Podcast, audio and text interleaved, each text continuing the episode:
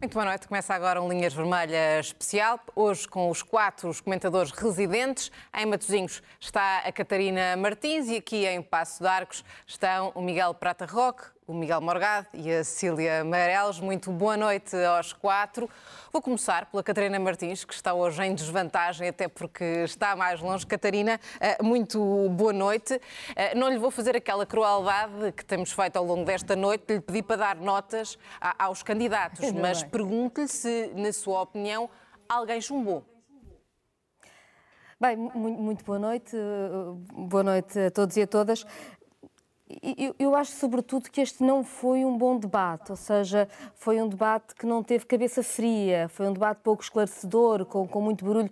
Eu acho que quem esteve a ver o debate deve ter tido muita dificuldade em acompanhar vários dos temas, porque era mesmo difícil compreender até o, o, o fio de, de pensamento, de raciocínio eh, de cada um. Enfim, Devo dizer que ainda assim acabo por concordar com a generalidade dos comentadores. O Pedro Nuno Santos esteve melhor do que Luís Montenegro e, e queria também sublinhar a abertura do debate. Eu acho que o protesto das forças de segurança é um protesto justo e acho que as forças de segurança têm todo o direito ao protesto e têm todo o direito à manifestação mas a forma como hoje foram para o Capitólio, naquele número, de uma forma sem aviso, parecia mais um gesto de intimidação face a um debate democrático entre dois candidatos do que propriamente um protesto e acho que desse ponto de vista Pedro Nuno Santos esteve bem melhor do que Luís Montenegro logo a abrir o debate e isto não é coisa pouca porque é suposto que nestes momentos uh, se seja uh, claro e que se seja firme na defesa das condições do próprio debate democrático. Isto, claro, sem retirar a justeza do protesto e sem retirar a absoluta, uh, o absoluto direito que as forças de segurança têm a organizar os seus protestos e a fazerem-se ouvir, que acho que também é, é, é importante. Acho depois que realmente o debate foi um debate confuso, percebeu-se pouco daquilo que se estava a falar.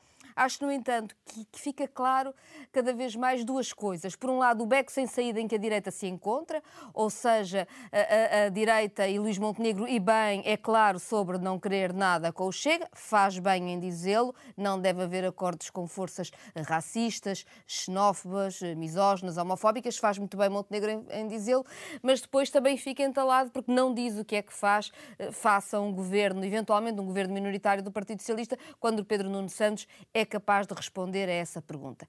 Mas fica também claro é que se à direita, num cenário em que não se prevê que alguém tenha maioria, que à direita, na verdade, não há caminho para soluções, o caminho para as soluções estará à esquerda. Dito isto, Pedro Nuno Santos esteve muito amarrado ao legado da maioria absoluta, não foi capaz de fazer a crítica necessária ao que aconteceu nos últimos anos eh, e, desse ponto de vista, dá poucas garantias também da mudança que é preciso e, portanto, bem precisamos que haja maiorias com outros golpes de asa no Parlamento. Passamos agora para a Cecília Meireles. Muito boa noite, eh, Cecília. Esta noite um, já estiveram aqui vários comentadores a, a dar notas à, à prestação dos dois candidatos. Ouvi oito pessoas e todas elas, à exceção de uma, uh, que deu um empate, deu sempre a vitória, deram-se todos a vitória a Pedro Nuno Santos. Consegue também uh, dizer que esta noite uh, o candidato socialista esteve melhor do que Luís Montenegro? Bom, boa noite, antes de mais. não, conseguiria se tivesse achado que ele estava melhor.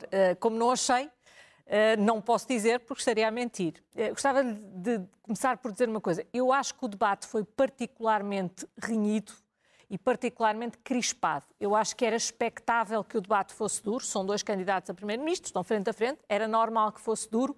Eu gostava que tivesse sido possível para qualquer um deles terminar um raciocínio. Eu acho que o debate foi sempre num, numa, numa crispação que não ajudou nada a que qualquer um deles conseguisse terminar um raciocínio. E, portanto, desse ponto de vista, eu acho que, que se tornou um bocadinho frustrante para quem estava a ver, porque nunca mais. Uh, nunca mais uh, terminava um raciocínio. Depois, do ponto de vista dos projetos, eu acho que, curiosamente, embora tenha surgido ali um Pedro Nuno Santos uh, um bocadinho diferente do que temos visto nos últimos debates, Mas há uma coisa que se manteve em relação aos últimos debates. Eu, às tantas, uh, quase estava à espera que Luís Montenegro lhe perguntasse, uh, já reparou que quem esteve nos últimos oito anos no governo foi o Dr. Pedro Nuno Santos e não eu, porque de facto, muitas vezes os papéis invertiam-se. Pedro Nuno Santos vinha quase pedir explicações sobre o programa como, e sobre, sobre o estado do país, como se não, não tivesse sido ele a ter estado oito anos no governo. E desse ponto de vista, acho que ele foi muito pouco eficaz a defender, a defender um legado.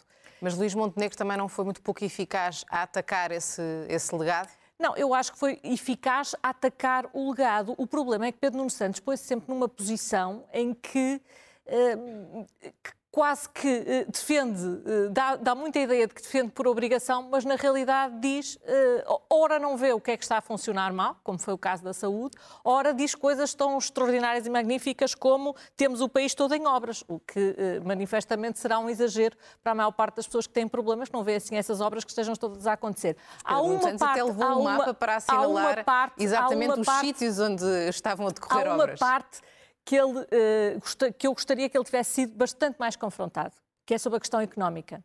Eu acho que aquilo que Pedro Nuno Santos vem dizer é, ao mesmo tempo, errado do ponto de vista do conceito e daquilo que deve ser o desenvolvimento económico e daquilo que são economias bem desenvolvidas, e é também mal conseguido do ponto de vista prático. Quando alguém diz o problema de, de um dos problemas do desenvolvimento económico é que o Estado não esteve a escolher que em que setores é que devia atuar e que setores é que deviam alavancar o país. E depois é perguntado, mas afinal quais setores? E ele diz, tem que haver um debate amplo e alargado, ou diz, como no programa, temos que capacitar a administração pública para escolher estes setores.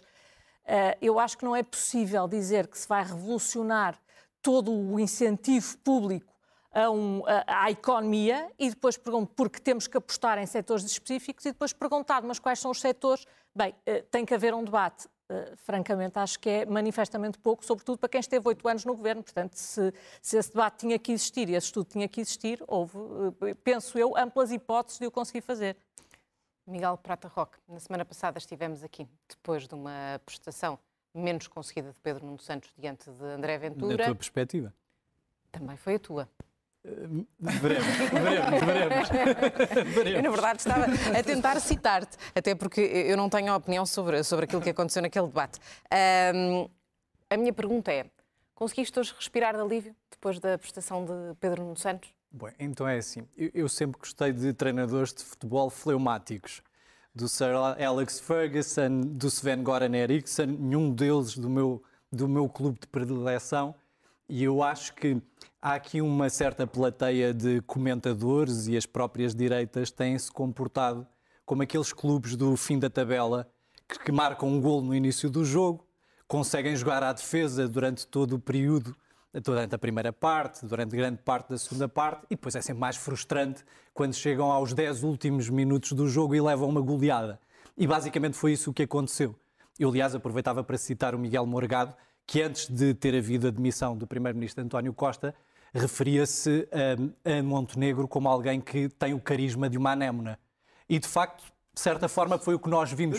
Foi de facto isso que nós vimos. Não, não, não podes pôr isso na minha Foi de facto isso que nós vimos. Tá bem, mas não podes importar uma coisa que eu nunca Foi de facto isso que nós vimos hoje durante o debate. Podes foi precisamente, isso, coisa foi precisamente alguém que tinha papéis para ler, mas cada vez que era confrontado com uma pergunta, não tinha respostas para dar. E obviamente que os portugueses, quando há uma guerra, uma guerra na Ucrânia, quando há guerra na Palestina, quando há episódios como uma pandemia. Precisam de alguém em quem confiar. Precisam de alguém que não esteja agarrado aos papéis. E o que veio Luís Montenegro a este debate fazer foi isso: agarrar-se aos papéis. Cada vez que lhe fizeram uma pergunta, refugiou-se de forma plástica, em termos muito genéricos, mas não tomou posição. E não tomou posição sobre um tema que é essencial no seu programa macroeconómico.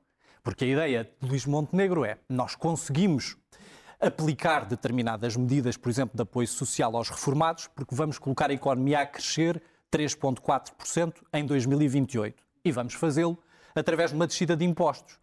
Ora, eu tenho uma novidade para Luís Montenegro. É que só se consegue descer os impostos quando se aprova um orçamento que determina essa descida de impostos. E confrontado pela Clara de Souza com como é que aprova o seu primeiro orçamento de 2025? Luís Montenegro engasgou-se. Engasgou-se como já se tinha engasgado quando lhe foi perguntado se viabilizaria um governo do Partido Socialista. E hoje, o Partido Socialista, pela voz do seu secretário-geral e candidato a primeiro-ministro, foi claríssimo como água. O PSD, se tiver mais votos do que o PS, pode governar. Porque, obviamente, o Partido Socialista nunca permitirá que determinadas políticas que são violadoras das liberdades individuais e que pretendem instaurar um Estado autoritário possam vingar no nosso país. Ainda bem que Pedro Nuno Santos no fundo, aderiu àquilo que eu tenho vindo a defender há várias semanas. Percebo que não o tenha feito relativamente aos Açores, porque o sistema, essa, porque a, o sistema constitucional questão. dos Açores, o sistema constitucional dos Açores é diferente do sistema da República. Porque no caso dos Açores é necessário que haja uma aprovação do programa de governo para que o governo entre em funções e no caso do governo da República basta que o programa de governo seja discutido sem que esse programa de governo tenha necessariamente que ser sujeito a um voto de rejeição. E, portanto, parece que as coisas neste momento estão clarificadas da parte das esquerdas. As esquerdas têm capacidade de se entender. Aliás, hoje sai uma sondagem que dão, dá o Partido Socialista com 5% de avanço relativamente à AD e que dá um empate técnico entre a esquerda e a direita. E, portanto, eu diria assim: até o lavar dos cestos é vindima e quando se cantam vitórias na primeira parte, é capaz de eh, recomendar alguma prudência porque a goleada pode estar aí à porta. Miguel Morgado, alguém venceu por goleada esta noite? Não, isso é um disparate. Uh, eu tenho que dizer, acho que vou mais longe do que a Catarina Martins já disse. Eu acho que foi um debate desagradável de seguir. Desagradável. Para a direita uh, ela foi. estava a dizer. Sim, está bem. Deixa-me agora acabar. Uh, Pedro Nuno Santos, que tinha feito tinha os desempenhos que teve até agora, nas entrevistas, nos debates, recebeu uma indicação da equipa de assessores que têm a preparar-lhe os debates. Que foi: uh, tu vais ter que ser como uma aventura. Tu vais fazer os debates, não como fizeste os outros, mas vais fazer como aventura. As pessoas são livres de agora olhar para trás, se tiverem a paciência de olhar para trás e ver o debate outra vez, e perceber quem é que começou primeiro com apartes desagradáveis, alguns mal educados, com grosserias e com interrupções sistemáticas. Luís Montenegro, a meu ver, fez mal ir atrás. Mas há uma coisa que nós também temos que perceber aqui. André Ventura trouxe essa novidade e, para todos os efeitos, toda a gente foi atrás. Que é quando um dos intervenientes, seja lá quem for, eu acho que foi Pedro Nuno Santos, mas isso é uma questão que tinha que se verificar agora, de irmos à cronologia ao desenvolvimento do debate, quem que começou com aquilo primeiro. Mas quando um dos intervenientes começa com aquela disposição, um estilo, chamamos assim, a Trump, que foi o que André Ventura trouxe para os debates desde há dois a três anos, já percebemos que pela situação pós-debate, quem não vai atrás, quer dizer, quem se deixa situar numa posição passiva, à espera que as pessoas valorizem, enfim, a educação, a urbanidade, depois chega à conclusão que a avaliação que é feita é a contrária que é uma pessoa fraca, passiva. Então o que aconteceu foi que Pedro Nuno Santos, a meu ver, posso estar a ser parcial, mas eu, a meu ver, uh, obedeceu à instrução de ter que ser como aventura. Coisas, às tantas, Pedro Nuno Santos dizia, opá, opá, uh, qual bloqueio, qual quê? Ele, ele nem sequer percebia que estava a ser candidato a primeiro-ministro, pareceu-me. E Luís Montenegro também se deixou enredar naquilo. Preparadíssimo, eu é que estou preparadíssimo, tu é que estás bem preparado eu acho que foi desagradável de seguir. Não parece que tenha havido clareza nenhuma sobre uh, as propostas de um e do outro. Estar a declarar vitória a uma coisa destas parece-me, enfim, partidarismo excessivo. E eu não faço tempos de antena, não faço pelo meu partido, muito menos pelos dos outros. Uh, há aqui vários pontos que eu quero destacar e que são tudo pontos negativos. Uh, em primeiro lugar, a questão das mentiras. Pedro Nuno Santos passou o debate todo a dizer que o Luís Montenegro mentia. Bem, o Luís Montenegro disse coisas que não eram verdade, certamente. Mas ele fartou-se de mentir também. Eu quero chamar a atenção só para um ponto que, se calhar, nem é o mais importante. Mas, como eu já chamei a atenção para isto há seis meses aqui, neste estúdio, e o truque foi outra vez feito, perpetrado, pelo mesmo protagonista António Costa e Pedro Nuno Santos agora respete-o acefalamente, isso não tinha problema nenhum se os jornalistas não tivessem todos a fazer cor disso. Eu vou dizer o que foi. Aconteceu exatamente a mesma coisa em uh, maio deste ano. Saem os números do crescimento do PIB, primeiro trimestre. António Costa, primeiro-ministro, com aquele estilo propagandista que ele tem, diz Portugal é a economia que cresce mais. Para a informação das pessoas, quando saem estatísticas do PIB português, o Eurostat só publica Portugal e mais 13 países. Nós somos 27 na União Europeia. É sempre assim. Porque há datas diferentes de divulgação dos resultados. António Costa faz sempre este truque que é só saem os 14 primeiros, ele diz logo, somos os primeiros, sem saber quais são os resultados dos outros a seguir. Fez isso no primeiro trimestre e depois não teve cá para dar a cara, com Pedro Nuno Santos não está cá para dar a cara. Mas em dezembro quando foi os resultados, quando os resultados Em do terceiro. foi o Oh, oh segundo. Miguel, oh Miguel, Não Prata, primeiro, não sejas como Pedro Nuno. Santos, deixa-me acabar. Depois, no terceiro trimestre, não tiveram cá para dar a cara nem o Pedro Nuno Santos nem o António Costa, quando os resultados foram dos Tiveram piores da União Europeia. foi o Oh, segundo que cresceu Deixa mais. acabar, deixa acabar. Uh, agora agora saíram os resultados, não saíram os resultados ainda dos 27, Miguel Prata Roque. Informa-te sobre, as 2027 coisas. não saíram, de facto. Os resultados de 2023 ainda não saíram. Os 27 países não deram ainda os resultados todos. António Costa já mentiu, e Pedro Nuno Santos hoje mentiu várias vezes, porque dizia a economia da União Europeia cresceu mais. É falso. Com os resultados que já saíram, entretanto, eu dou, eu dou os nomes que é para toda a gente poderem verificar. Chipre e Eslovénia já cresceram mais. E ainda falta saírem mais resultados. E eu aposto aqui que há dois países que vão apresentar até melhores resultados do que nós também, que ainda está por sair. Então, Croácia e é ainda- Grécia. só para ficar claro. Eslovénia e Chipre cresceram mais do que nós. Quantos é que ainda falta. Faltam uns 5 ou 6, mas desses acho que todos cresceram menos do que nós. Menos dois, menos dois. Croácia e Grécia. O que é que estes países têm todos em, em- em comum? Chipre, Espanha, Portugal, Croácia e Grécia. E Eslovénia. O que é que todos eles têm em comum? Eu digo o quê? São os países do PRR. É essa a razão porque estes países, que são até os países que têm mais dificuldades de crescimento económico, estão a crescer mais agora do que os outros. Vir fazer disto um gáudio e depois dizer que os outros é que mentem, quando isto é um truque, um truque que infelizmente eu nesta casa já tinha chamado a atenção para o truque que se- faz sempre e, no entanto, continua sempre a cair na esparrela. Depois, há aqui vários problemas de, eh, de inteligibilidade sequer na, na posição de Pedro Nuno Santos. Eu também acho, para que fique claro, que Luís Montenegro eh, cometeu erros, alguns erros graves e outros erros de desplicência de- da da posição de vulnerabilidade de Pedro Nuno Santos ser tão grande e ele ser incapaz de deixar exposta essa vulnerabilidade. Mas eh, a questão do aeroporto talvez foi aquela que resultou melhor para Luís Montenegro, porque Pedro Nuno Santos não pode estar sempre, eh, a toda a hora no debate a dizer que Luís Montenegro não está preparado. Quando os dois candidatos a Primeiro-Ministro, um deles já foi Ministro. Portanto, os portugueses têm que fazer dois julgamentos. Mas Pedro Nuno Santos lembrou isso muitas vezes a Luís Montenegro, que É ele isso? próprio já tinha sido ministro. Não, mas é esse o ponto, mas é esse o ponto que eu, é esse, é aí que eu ia chegar. É o, que eu ia chegar. o conteúdo do que É, foi feito claro, no Ministério é claro, que passa é que- sempre um é bocadinho ao lado, aqui- não é? Que o problema... Os- o eleitorado português está a ser chamado a fazer um julgamento que é prospectivo no caso de Montenegro. E as pessoas podem ter dúvidas. Podem ter dúvidas, podem dizer, olha, ele nunca foi ministro, não está preparado. As pessoas podem chegar a essa conclusão. Bom, mas- mas Espera lá, espera lá, espera lá. os orçamentos O que as de pessoas não 2011 a podem, o que as 2015. pessoas não podem duvidar, e essa que é a todos os orçamentos de vulnerabilidade, 2011 é que e Não há nenhuma 2015. dúvida, Miguel Prata Roca, cala-te lá um bocadinho. É que, não, é que as pessoas não podem duvidar que o desempenho do mandato de Pedro Nuno Santos foi negativo. E ele saiu de uma maneira ignominiosa. Ignominiosa. Não é como outros ministros de António Costa que estiveram lá, saíram. Podemos discutir o desempenho que foi melhor. Ele Esse saiu de uma maneira sequer foi particularmente explorado por Luís Montenegro E eu acho que noite. isso não foi devidamente explorado. Pedro Nuno Santos humilhou-se perante o país em mais do que uma circunstância à frente de toda a gente. Não foi um, um segredo de gabinete. Portanto, Pedro Nuno Santos, quando diz que Luís Montenegro não está preparado porque não tem as qualidades, bocas daquelas como isto está a correr mal. Pedro Nuno Santos parecia um rufia como André Ventura. Ó Miguel Prata fica-te mal não reconhecer isto. Isto é uma boca que, de- típica de André Ventura que nós censuramos. E bem, nós não podemos estar simplesmente sempre a dizer que o estilo de André Ventura degrada os debates democráticos e depois, quando é conveniente, adotamos o mesmo estilo. Eu acho que isso é uma posição de radical incoerência. Todas Vamos deixar o o Miguel Prata Roca pensar na- na- nesta, nesta tua imagem. Vamos agora, no instante, até, a- até a Batozinhos para ouvir novamente a, a- a Catarina Martins. Eh, e e pergunto-lhe, eh, Catarina, ehm, na sua opinião, quem é que conseguiu explicar melhor, pelo menos, a visão que tem para o país, apesar das muitas interrupções e ter sido um, debate com, com muito ruído? Bem, todos nós temos dias maus eh, e dias melhores em debates. Eu acho que este não foi um dia muito feliz nem para Luís Montenegro, nem para Pedro Nuno Santos. Eh, acho mesmo que não foi, acho que não. eh, quer dizer, apresenta-se.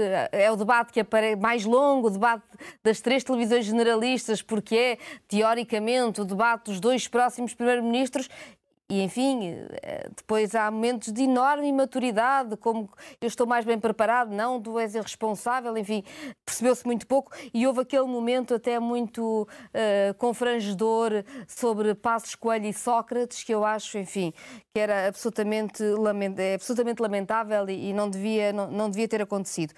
Em todo caso, acho que Pedro Nuno Santos eh, esteve bem, eh, embora eu tenha discordância profunda com o que o Partido Socialista decidiu fazer, ao explicar a diferença no que aconteceu relativamente às pensões, por exemplo. Acho que aí esteve bem eh, a explicá-lo. Acho também que conseguiu falar um pouco mais do seu modelo de economia, ainda que tenha sido muito difícil perceber quer um, quer outro. Acho que Luís Montenegro aproveitou para, enfim, eh, fazer aquele pedido de acerto de contas sobre a habitação, com razão, a Pedro Nuno Santos, foi ministro da área. É também verdade o que Pedro Nuno Santos diz, Carlos Moedas agora anda a entregar as casas que foram projetadas por quem esteve antes, isso também é verdade, mas enfim, em todo caso, esse é um ponto mais, mais frágil eh, e foi mostrado isso mesmo. Acho que ficou eh, sobretudo uma, uma ideia de. eh, Ou seja, tanto Luís Montenegro como eh, Pedro Nuno Santos, embora tenham dito um ao outro quem é que está mais bem preparado ou não está bem preparado ou é responsável, são duas pessoas com enorme experiência política. Têm os dois já há bastante tempo com funções muito relevantes, um e outro. Eu sei que quem via o debate não parecia, eh, mas sim. E, portanto, parece-me um pouco estranho que, por exemplo, em debates sobre a educação, que é um tema tão importante e que surgiu muito pouco nos debates e que era bom que tivesse surgido mais, tenham os dois preferido trocar mais ou menos acusações sobre o tempo de a contagem do tempo de serviço dos professores, quando na real, realidade os dois são responsáveis por essa contagem de tempo de serviço não ter sido feita. Eh, Em momentos diferentes, os seus partidos não o fizeram e tinham responsabilidades nesses partidos e não aproveitaram para ter um compromisso claro, por exemplo, sobre se, se agora finalmente há consenso para a recuperação da contagem do tempo de serviço, que já vem tarde, já devia existir há muito tempo, em quanto tempo? Qual é o seu compromisso para fazer essa contagem de tempo de serviço? Como? E falar de outras coisas na educação, que é fundamental, porque na educação há o problema das carreiras de quem já é hoje professor, há um problema grave de falta de pessoal docente, há um problema grave de falta de pessoal não docente na escola e há uma escola que tem de ser repensada e para ser repensada tem que ter profissionais a trabalharem que se sintam respeitados. Acho que eh, termos finalmente uma oportunidade no debate que é dada pela moderação num tema tão fundamental como a educação, ser desaproveitado de tal maneira para ainda por cima atirarem culpas uns aos, um ao outro que os dois têm, pareceu-me um momento eh, fraco que podia ter sido um momento muito importante eh, deste, deste debate. Eh, queria também dizer que acho que o tema da habitação, em que também houve uma troca de ataques, de acusações sobre o que, é que o, o que é que cada um tem no seu programa, o custo das medidas e o que é que representa, eh, enfim, nos dois casos falha-se o essencial, é que nenhuma das propostas permite sequer baixar o preço da habitação de uma forma ou de outra. Os dois propõem colocar o orçamento do Estado a pagar habitação a preços especulativos sem fazerem nada por um mercado que está absolutamente descontrolado. Vamos voltar a- aqui eh, à mesa. A Cília Meireles, há pouco estava a mostrar indignação em relação a algo que a Catarina Estava- Martins disse estava, eh, sobre, sobre- so- eh, so- as casas eh, So- sobre a habitação, Moedas. eu consigo ter todas as discussões ideológicas e até gosto de ter, sobretudo com pessoas que pensam de maneira muito diferente de mim. Mas vir dizer que em matéria de habitação, depois de- de- do trágico que PS e Bloco de Esquerda fizeram na Câmara de Lisboa no que toca à construção de habitação, à oferta de habitação, que foi mais ou menos perto de zero, vir agora dizer que o que Carlos Moedas está a fazer é o que já foi preparado no passado e que não houve nenhuma alteração na política da habitação da Câmara Municipal de Lisboa, francamente, é completamente Cília, falso Cília, e é é, sobretudo tempo, não é querer reconhecer projetos foram lançados, o papel as trágico, o papel que trágico muito que poucas tiveram e que não na não, quase na nada, não eu estou de acordo, de habitação na Câmara. Municipal de Mas Lisboa. as casas que da mesma maneira, gostava também de dizer preparadas pelo anterior que é exatamente a mesma coisa que faz Pedro Nuno Santos quando diz, por exemplo, com a maior das latas, não, nós na saúde, os privados é que não quiseram mais PPPs, porque nós não tínhamos nada é contra as PPPs. Nós até estamos absolutamente disponíveis para as fazer. Eu, eu, eu discordo, mas aceito quem pensa que não deve haver PPPs na Claro. saúde ou quem decide acabar com os PPPs na saúde, como Claro. foi o caso do Partido Socialista por pressão do Bloco de Esquerda. E que Agora, enviavam vir-. Aumentar com- Não é verdade. com o O número de pessoas em com apoios 2021 sociais, são os últimos dados disponíveis, era teve. 1,7 milhões de portugueses e os números vão ser atualizados e todos nós Se já houvesse sabemos uma pessoa a viver na rua, era vai- demasiado. Que esse número vai aumentar. Com certeza. Se houvesse mais. uma pessoa a viver na rua, se houvesse uma pessoa com privação alimentar, se houver uma mulher com privação de higiene menstrual, esse número é um número a mais. Mas, na verdade, houve uma redução muito significativa das pessoas em risco de pobreza e, em especial, houve uma redução relativamente às crises para as urgências fim do Porto. Tudo, Santo no fim António. disto tudo dizer, olha, Sabe uma coisa que lhe digo? Quando, quando, a PPP, quando o Hospital de Braga era uma PPP, não tinha tantas vezes as urgências fechadas. Essa Mas é olha, que é o de Cascais e é tem. verdade que vos custa, O de e é Cascais verdade tem. que vos custa Até dinheiro. admissões E das então- equipas e médicas. então- então os A PPP de então Cascais, é a PPP de Cascais tem a Vamos direção tentar, médica a admitir-se vamos e tem tentar filas de 4 eh, horas que não falem os três ao mesmo tempo. Vá lá a Braga. Olhe, vá a Louros. Mas acha que ao seu... Beatriz Ângelo não havia Bem, mas urgência- posso não falar havia ou de cada vez que eu disser uma palavra, o Miguel Prata Roque vai dizer uma frase. Aos socialistas eu todos para para falarem debates assim, com aquele nível de crispação ou para ter aqui debates futebolísticos não tenho Não, eu gosto Então. Então Eu gosto lá do muito de princípio. ouvir.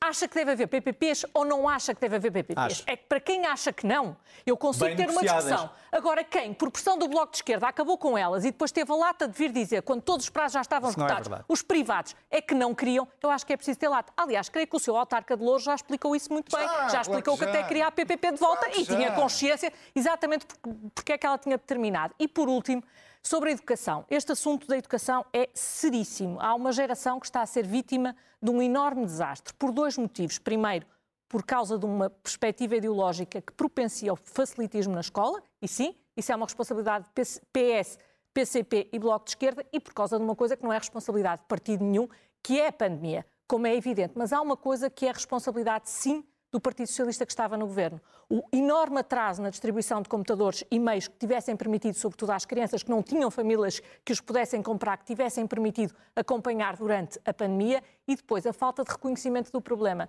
Vir agora dizer que nós vamos fazer diagnósticos e nós vamos ver.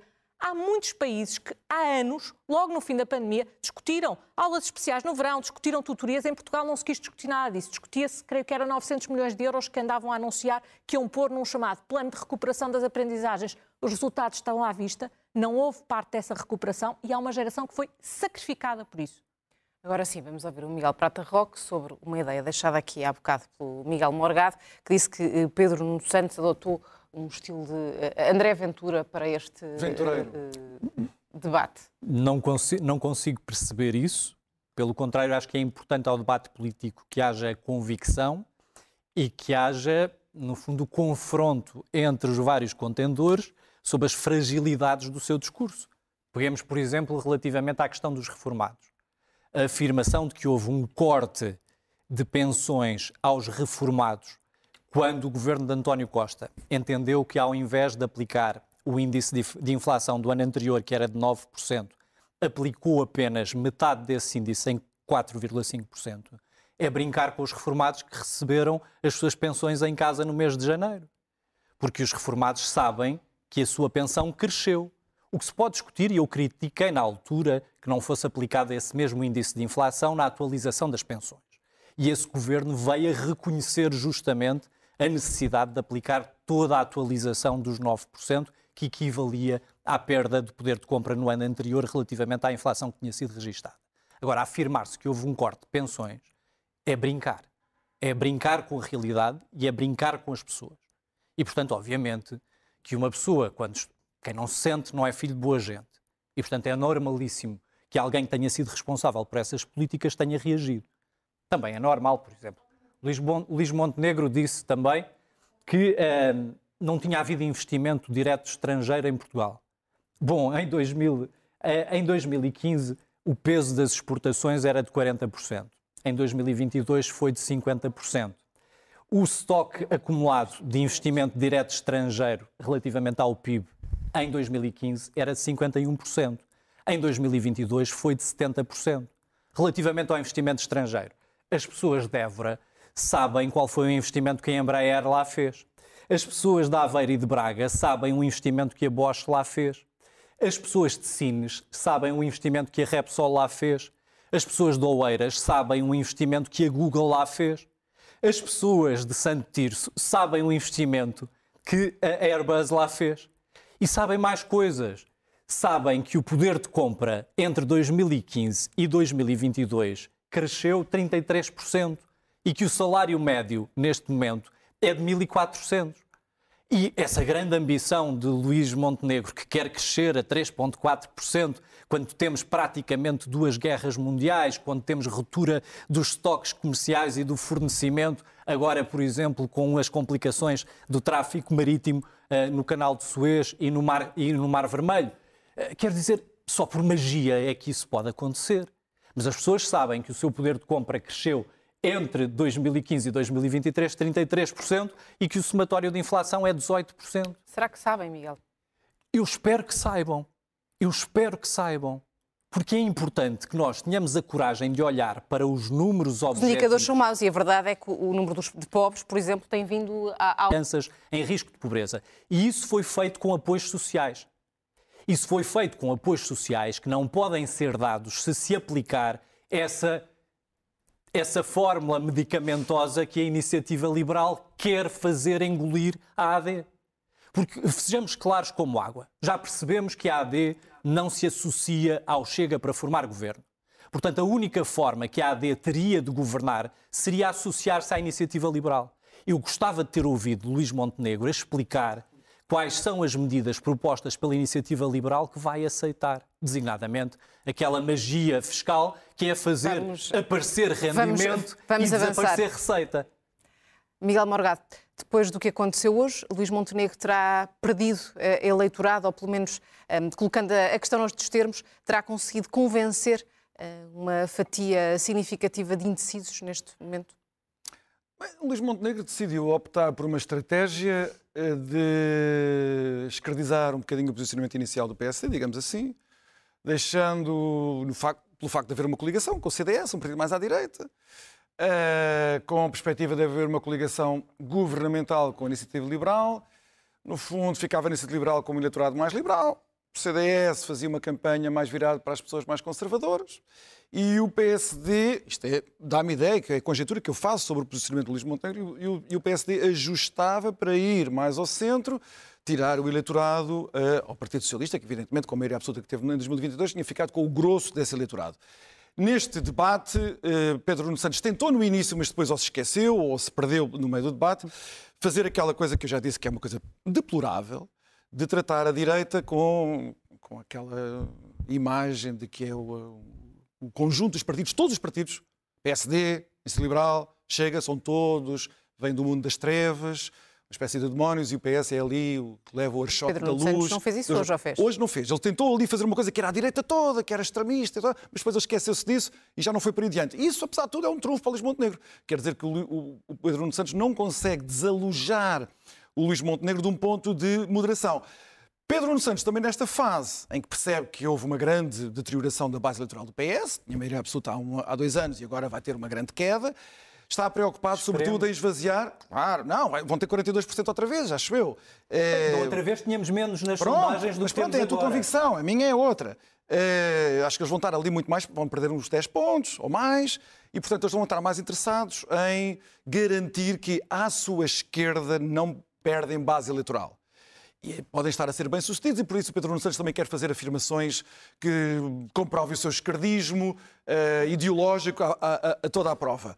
Uh, por exemplo, ele disse coisas incríveis hoje no debate que num partido que é um partido de governação que devia estar no consenso europeu da moderação, enfim, também expressões intoleráveis.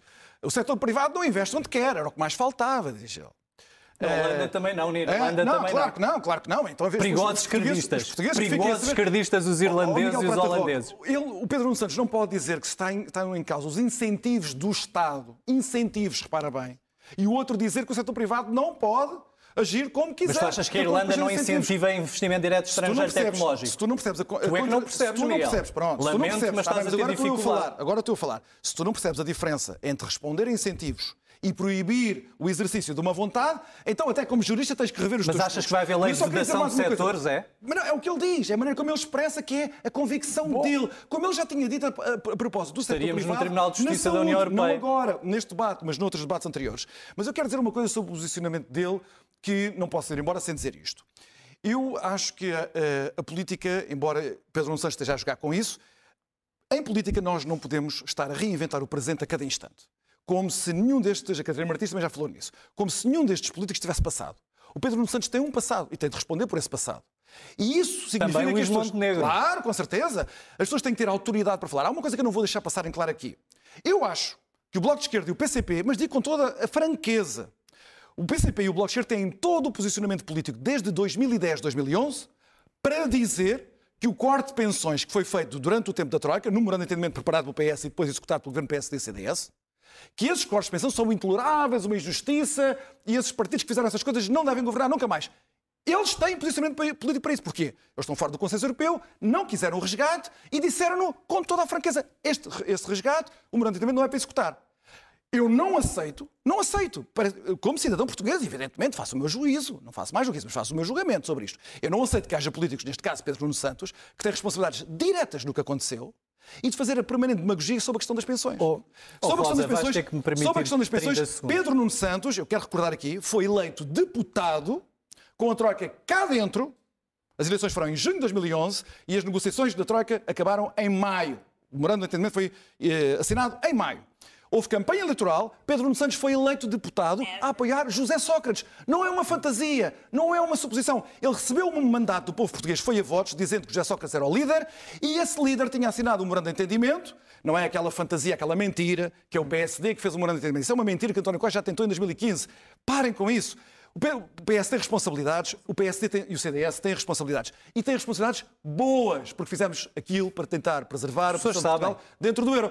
Não, não aceito essa Já demagogia de quem na... quer... Continuem a esconder passos coelho. responsabilidades. Deixem-no escondido, na... como deixam o Gonçalo da Câmara Pereira. Já estamos na reta final. Já perceberam esconder. Cada um Já perceberam ter... que é importante esconder o Gonçalo Câmara Pereira. Escondam o passo coelho também. Cada um vai ter 30 segundos. Miguel Prata Roque são mesmo 30 segundos, porque a Cília e a Catarina também vão ter que ter Se há quem tenha autoridade é o Pedro Santos. Se há quem tenha autoridade relativamente aos cortes das pensões, é justamente o Partido Socialista. Meu Deus, como é que é? Isabel Moreira, Vitalino Canas, Pedro Delgado Alves, Pedro Nuno Santos requereram fiscalização da constitucionalidade dessas normas dos orçamentos e foi por intervenção de Pedro Nuno Santos, de Isabel Moreira, de Vitalino Canas, de Pedro claro. Delgado Alves que o Tribunal Constitucional repôs justiça a pessoas que não podiam trabalhar na sua vida eram idosas e não podiam ter outra fonte de rendimento. Acabou o teu tempo. Miguel Morgado, o teu tempo também já acabou. Vamos só Pedro Nuno, últimos 30 então. segundos para a Catarina Martins. Eu, por favor, peço que vocês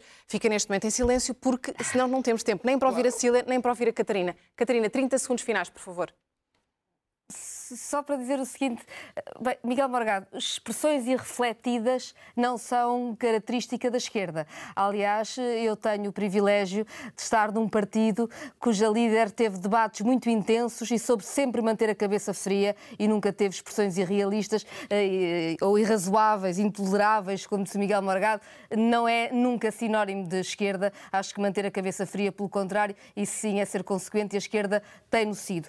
Sobre as pensões, eu gostava Gostava de lembrar o seguinte: o Partido Socialista em 2015 teria mantido um corte permanente das pensões de mais de mil milhões de euros e isso foi travado também graças à força da esquerda e, portanto, é verdade, tanto PS como PSD não têm grandes registros a defender as pensões, a esquerda, pelo contrário, tem.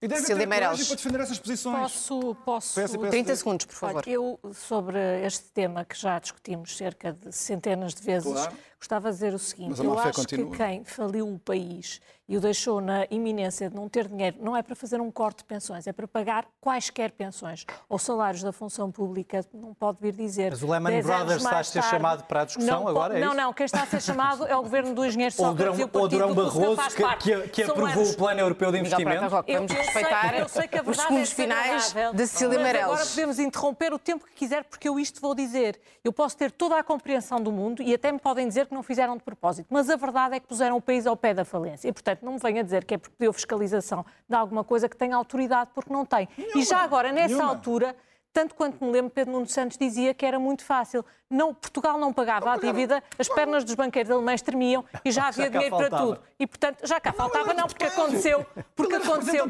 E, e gostava, gostava, também. De, é, é evidente que não há nenhum governo do mundo, seja ele do PS, do PSD, do CDS ou de quem for, que tenha algum prazer em cortar claro. alguma pensão, como é evidente. Claro. Isso é uma solução de recurso e de limite. E que foi aceito por vários partidos. E, portanto, eu acho que temos de um ponto, por uma vez, por um ponto final neste debate. E nós temos de pôr um ponto final por Portugal neste já não está linhas vermelhas especial. Cília, Miguel, Catarina. Miguel, muito obrigado aos quatro por terem estado connosco. Termina esta edição especial. Já a seguir, a um curto intervalo, há Jornal da Meia-Noite com o Rodrigo Pratas. Da nossa parte é tudo. Boa noite, até amanhã.